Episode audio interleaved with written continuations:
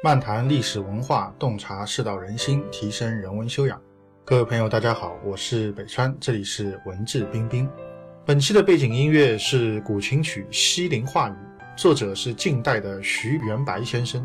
抗日战争胜利以后，在重庆流亡的徐元白回到了杭州，他与著名的画家张大千、徐悲鸿等人泛舟西湖之上，想到中华大地在战争中遭受的空前劫难，不禁感慨万千。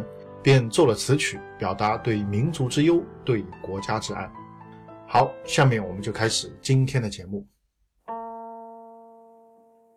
今天我们再来谈一位历史人物，这位呢是三国时期魏国的第二任皇帝魏明帝曹睿。那么为什么会想到要谈曹睿呢？因为最近有个朋友跟我说啊，军师联盟又出了第二部啊，《虎啸龙吟》。那么这个里面呢，曹睿也算是一个角色，但是这个里面这个片子呢，把这个曹睿塑造的有点不是那么的正面，或者说比较阴暗、比较神经质啊，比较的有点问题啊，有点心理变态的这种感觉。我相信这个可能性还是有的。那为什么呢？因为倒不是说编导不了解历史情况啊，当然有可能他是觉得这样去写的话呢，才比较会有故事啊，才比较会出彩啊，进行艺术加工啊。我觉得这个是作为我们影视作品的话是可以理解的。但是呢，也是想借着这。个热播的电视剧啊，来跟大家顺势来谈一谈曹睿啊，因为历史上的这个曹睿啊，呃，应该不是说像这个影视剧里面表现的这么糟糕的。那么其实坦率来讲，我觉得可以用明君两个字来形容曹睿啊，当然这个明是不是有名的明啊，是明白的明。他是一个明白的国君，那么很有意思，他的谥号呢也叫明，所以呢我们现在一般可以称他为叫魏明帝。那么当然，我觉得其实同样是明君啊，里面也分级别的。曹睿，我觉得他不算最高等的、最出色的那种明君，但是呢，也可以算是比较中等偏上之类的明君了。这是我个人对他的一个看法啊。那么为什么这么说呢？我们下面就跟大家来展开来谈。那么首先呢，我想谈一下，就是说当时的一些人啊，以及相对来讲比较后面的后人啊，对曹睿的一个评价啊，他们对曹睿是怎么看的？这一点我觉得也很重要，因为可以通过很多人的口啊，很多人的角度来体现出说他到底是一个什么样的人啊。当然不是说别人的评价一定就正确，但是呢，我想应该是在相当程度上是能够说明问题的。那么首先呢，我们来看一下曹睿的一个大臣叫刘烨，他对曹睿的一个评价。那么刘烨是魏国开国的重臣，是非常重要的一个大臣，当然也很被曹操、曹丕、曹睿啊祖孙三代所器重啊。他在曹操这个时代就开始崭露头角的。那么因为曹睿大家也知道，他有点口吃，讲话啊口齿有点不清楚啊，甚至是有点这个用我们现代话来讲，有些方言叫愣子啊，讲话有点这个口吃的这样的一些毛病。所以呢，也许是因为这个问题啊，所以他就啊，可能面对大臣的时候就不太自信。所以呢，他这个刚刚即位之初啊，那其实是跟大臣啊这交往的非常少的。在《世说新语》里面有这这么一段记载啊，就他素来是这个不怎么跟很多的这些大臣见面。所谓可能在清朝这种说法叫做叫大起，这个叫大起他叫的很少的。所谓叫大起，就是所有的这个朝臣啊，或者说是这个极品以上的这个在京官员呢，全部都参加朝会。大规模的会议他基本上不怎么召集啊，他只是会见少数几个比较重要的。这个大臣，那么可能跟他的这个口吃有关，但不管怎么样，他反正是很少见大臣，所以呢，呃，他继位很长一段时间以后啊，很多大臣还没有见到过皇帝啊，大家都想一睹天颜啊，但是都见不到。那个刘烨他有一次呢就被曹睿叫去了，谈了很长时间。那么他出来以后呢，他这些同僚们啊都要这个马上去问他，他说我们这个皇帝到底是个什么样的人啊？到底怎么样啊？刘烨呢就讲了一句话，他说我们这个皇帝啊是秦始皇、汉孝武的一类人物，跟他们这个模子是差不多的，但是呢才具。微不及耳。那么这个话用我们现代话来讲是什么意思呢？就是说，在刘烨看来，魏明帝曹睿是能够跟秦始皇、汉武帝并排在一类里面的。但是呢，这个一类当中也分上中下三等。他呢，就是说应该是不能算是上等了。那如果说秦始皇、汉武帝可以算是上等才智的话，他们的这个才具啊，他们的能力算是这一类里面的上等的话，那么魏明帝曹睿也许算是中等，也许算是下等。但是呢。就算是中等下等，也可以算是在这一类里面。那就打个比方说，比如说我们现在讲亿万富豪啊，那么这个亿万富豪的话呢，你身家一定要得过亿了，对吧？但是呢，过亿这个里面有好几个档次，你是从一亿到九亿呢，还是从十亿到一百亿呢，还是从一百亿到一千亿呢？啊，甚至是一千亿到一万亿呢？那这个里面是不一样的，对吧？虽然都是过亿，但是呢，啊，你是个位数的亿跟十位数的亿还是有差别的。但不管怎么样，你对普通人来讲，这个都已经可以进入到。亿万富翁这个级别里面去了，所以刘烨这个话就这个意思。就对于一般的领导人来说，他们可能没有办法跟秦始皇、跟汉武帝去并驾齐驱，没有办法挤到这一类里面去。但是啊，我们的当今皇上魏明帝曹睿，他是可以挤到集团里面去了。但是同样在这个第一集团里面，他可能算是跑得比较后面。但不管怎么样，对其他人来讲，已经算第一集团了。这个评价是相当之高的，可以说这个非常之高。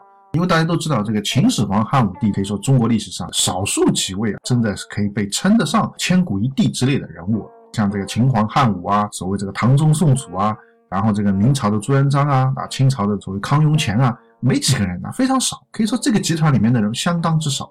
但是刘烨他认为曹睿他是可以放到这个里面去了。当然，刘烨作为曹睿的大臣，他有没有可能有拍马屁的嫌疑？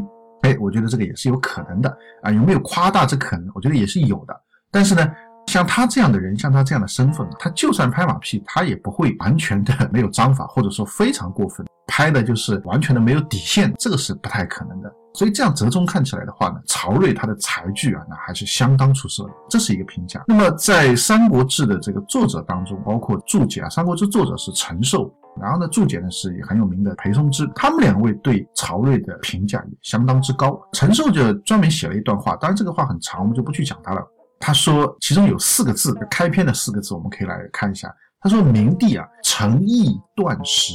沉毅是什么意思？沉就是很沉着、很冷静，不是那种毛毛糙糙的，就很厚重，有厚重之相。然后毅是什么呢？就是有毅力，你可以说他是意志很坚强啊，他决定的东西不会轻易改变，不是那个耳根子很软的。今天张三说一句，明天李四说一句，他马上就跟着人家转，不是的。做一个领导人的确要有这样的素质，所以他很沉稳、很刚毅啊，很坚决。然后呢，断断是什么呢？啊，很有决断力，他不是优柔寡断的，该拍板的时候他就果断的拍下去了，很有魄力。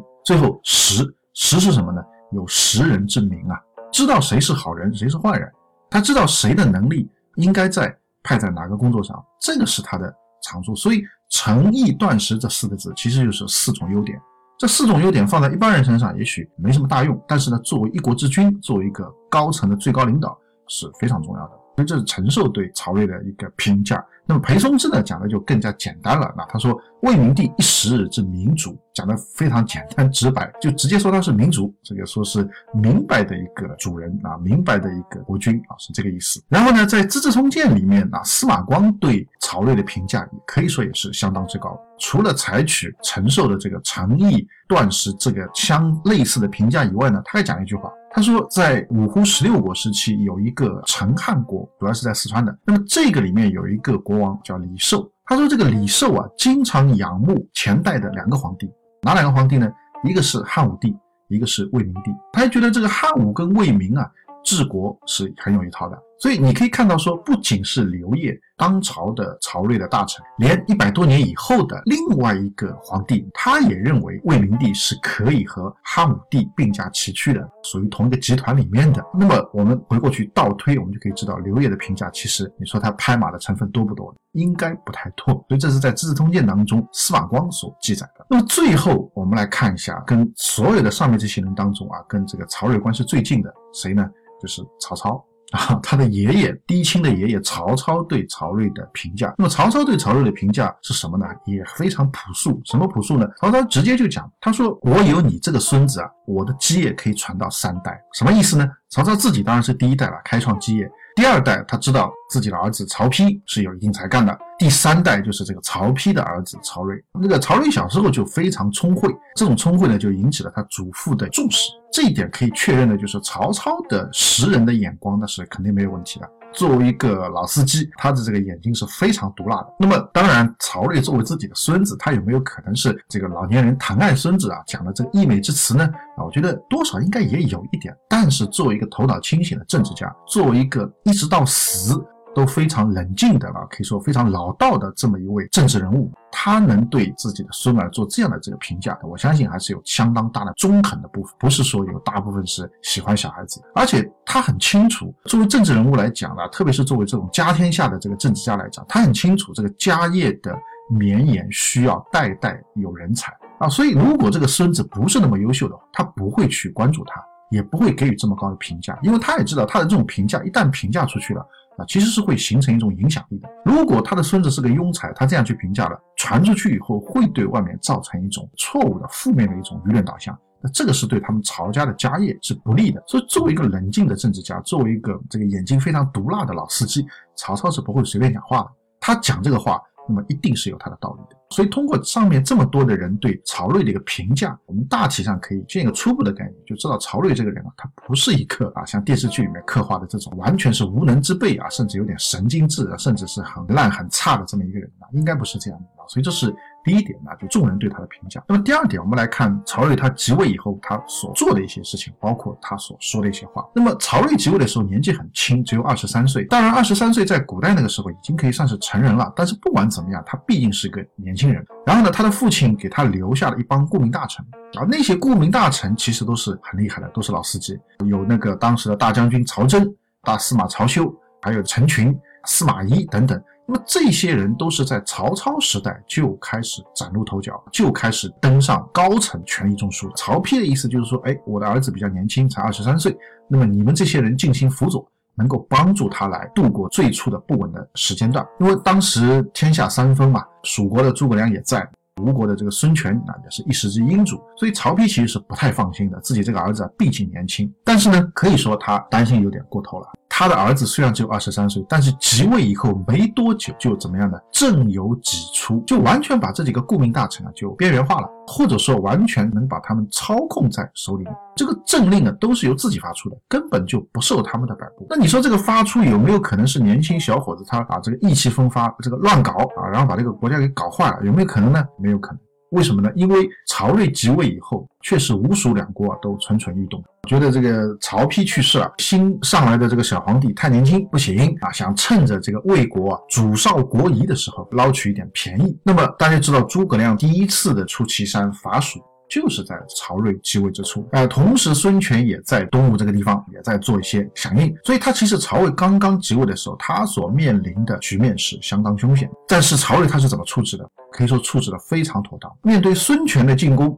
孙权在曹睿七月份登基做皇帝，八月份孙权就进攻江夏，当时的江夏太守文聘在那里坚守。那么朝廷呢就说要发兵救援文聘，曹睿呢他说不用，为什么呢？他说呃孙权部队擅长的是水战，现在他们围攻江夏没有用水战，而跑到陆地上来跟我们较量，啊用陆战来攻城，他的优势在哪里？优势就在于出其不意。打我们个措手不及，但是我们的前线指挥官啊非常给力，挫败了敌人的这个突袭，这个在第一阶段守住了江夏。那么这个时候，其实吴国军队的优势根本就发挥不出来，因为打陆战本来是我们魏国的优势，他能够来敢给我们打陆战，就是图的一个出其不意。那现在出其不意已经被我们挫败了，我们已经完全有准备了。所以这一仗我们不会输的。他说不久以后啊，这个吴军就会退去。哎，果然没过多久，吴军就撤退了啊。所以这是他的一个这个军事上的一个判断。那么当然，面对诸葛亮这个敌手是比孙权要厉害的多了。他也布置的非常停当，派了当时的大将军曹真去抵抗诸葛亮，而且诸葛亮来势很凶啊，《三国演义》里面讲的这个三郡背叛魏国投降蜀国，这个是真实的事情。但是呢，曹睿其实并不担心，他对这个战局啊也有个很好的判断，他认为诸葛亮啊过于的贪恋三郡的土地。所以呢，战争啊，最后还是会失败的。所以果不其然，到最后呢就失败了。那所以他可以说即位之初，面对一东一西两大强邻的进攻，非常有把握，非常妥当，就能够把这个事情给搞定。可以看得出，所以他的这个所谓政有几处啊，并不是乱出，完全是有他的主见，是有他的正确的思想在里面。所以这是他在政治上的一个才干啊，在军事上、战略上的一种评判啊，这样的一种能力。那么曹睿他还有一个优点是什么呢？他很有度量。就这个做皇帝啊，就难免你会有的时候会做一些不太合乎礼法的事情。那么你的大臣呢，啊，也难免会有些人给你来提批评意见。那么有些皇帝他心胸比较狭窄的，他就容不下批评了。谁批评我，我就要给他穿小鞋，就会这样，要打击报复，啊甚至要砍头。但曹睿他心胸气度比较大，他也许不会跟你改啊，你批评就批评啊，他可能也不会改，但是他绝对不会来怪罪你。那甚至有的时候还会给一些建议的大臣啊，他会来给一些赏赐，这个是应该是他的一种气度。那么同时呢，他也很。注重这刑罚的公平性，他碰到一些大案要案，他经常是什么亲自来过问，这个很不容易啊。当然那个时候国家没有现在这么大，人民也没有现在那么多，案件应该没有现在这么多。但是作为一国之君，他的精力要放在具体的一些某一个案件身上，那这个还是很了不起的。因为他要管的事情，但他为什么碰到一些大案要案，他亲自要过问呢？他亲自要去干预这个事情，或者他要去了解这个事情呢？因为他就是觉得说这些这个刑法的公平很重要，这个是对百姓的一种。负责任的一种表现，而且在他任上，他其实是做了很多的法律的一些修改，把这个法律总体来讲是往一个比较轻的一个方向啊，这个不是用严刑峻法，相对来讲比较温和的一些制裁措施的方向啊去进行改进的。所以这是可以说曹睿啊，他是主政方面的一个优点吧。那么当然还有很重要的一点就是他跟司马懿的关系，他用司马懿可以说是用的得心应手。而且终其一生啊，他在世的时候，其实司马懿并没有能够逮住什么机会，能够他的这个所谓的不臣之心以及不臣的这个能力发挥出来，并没有发挥出来。可以说也是可以从另外一个侧面来看见、来了解到曹睿他的个人的手腕、个人的这个能力所在。那么当然，今天讲了很多曹睿的好话。但说你说这个人是不是那就真的这么好呢？那没有任何的缺点呢？那应该也不是啊。这个缺点我们放到下一期来讲。下一次我们会跟大家来谈一谈曹睿他身上有哪些比较明显的一些个人的一些缺失啊，以及他最终是如何犯了一个很大的错误，导致这个魏国的江山啊落入他人之手。这个呢，我们下次再跟大家讲。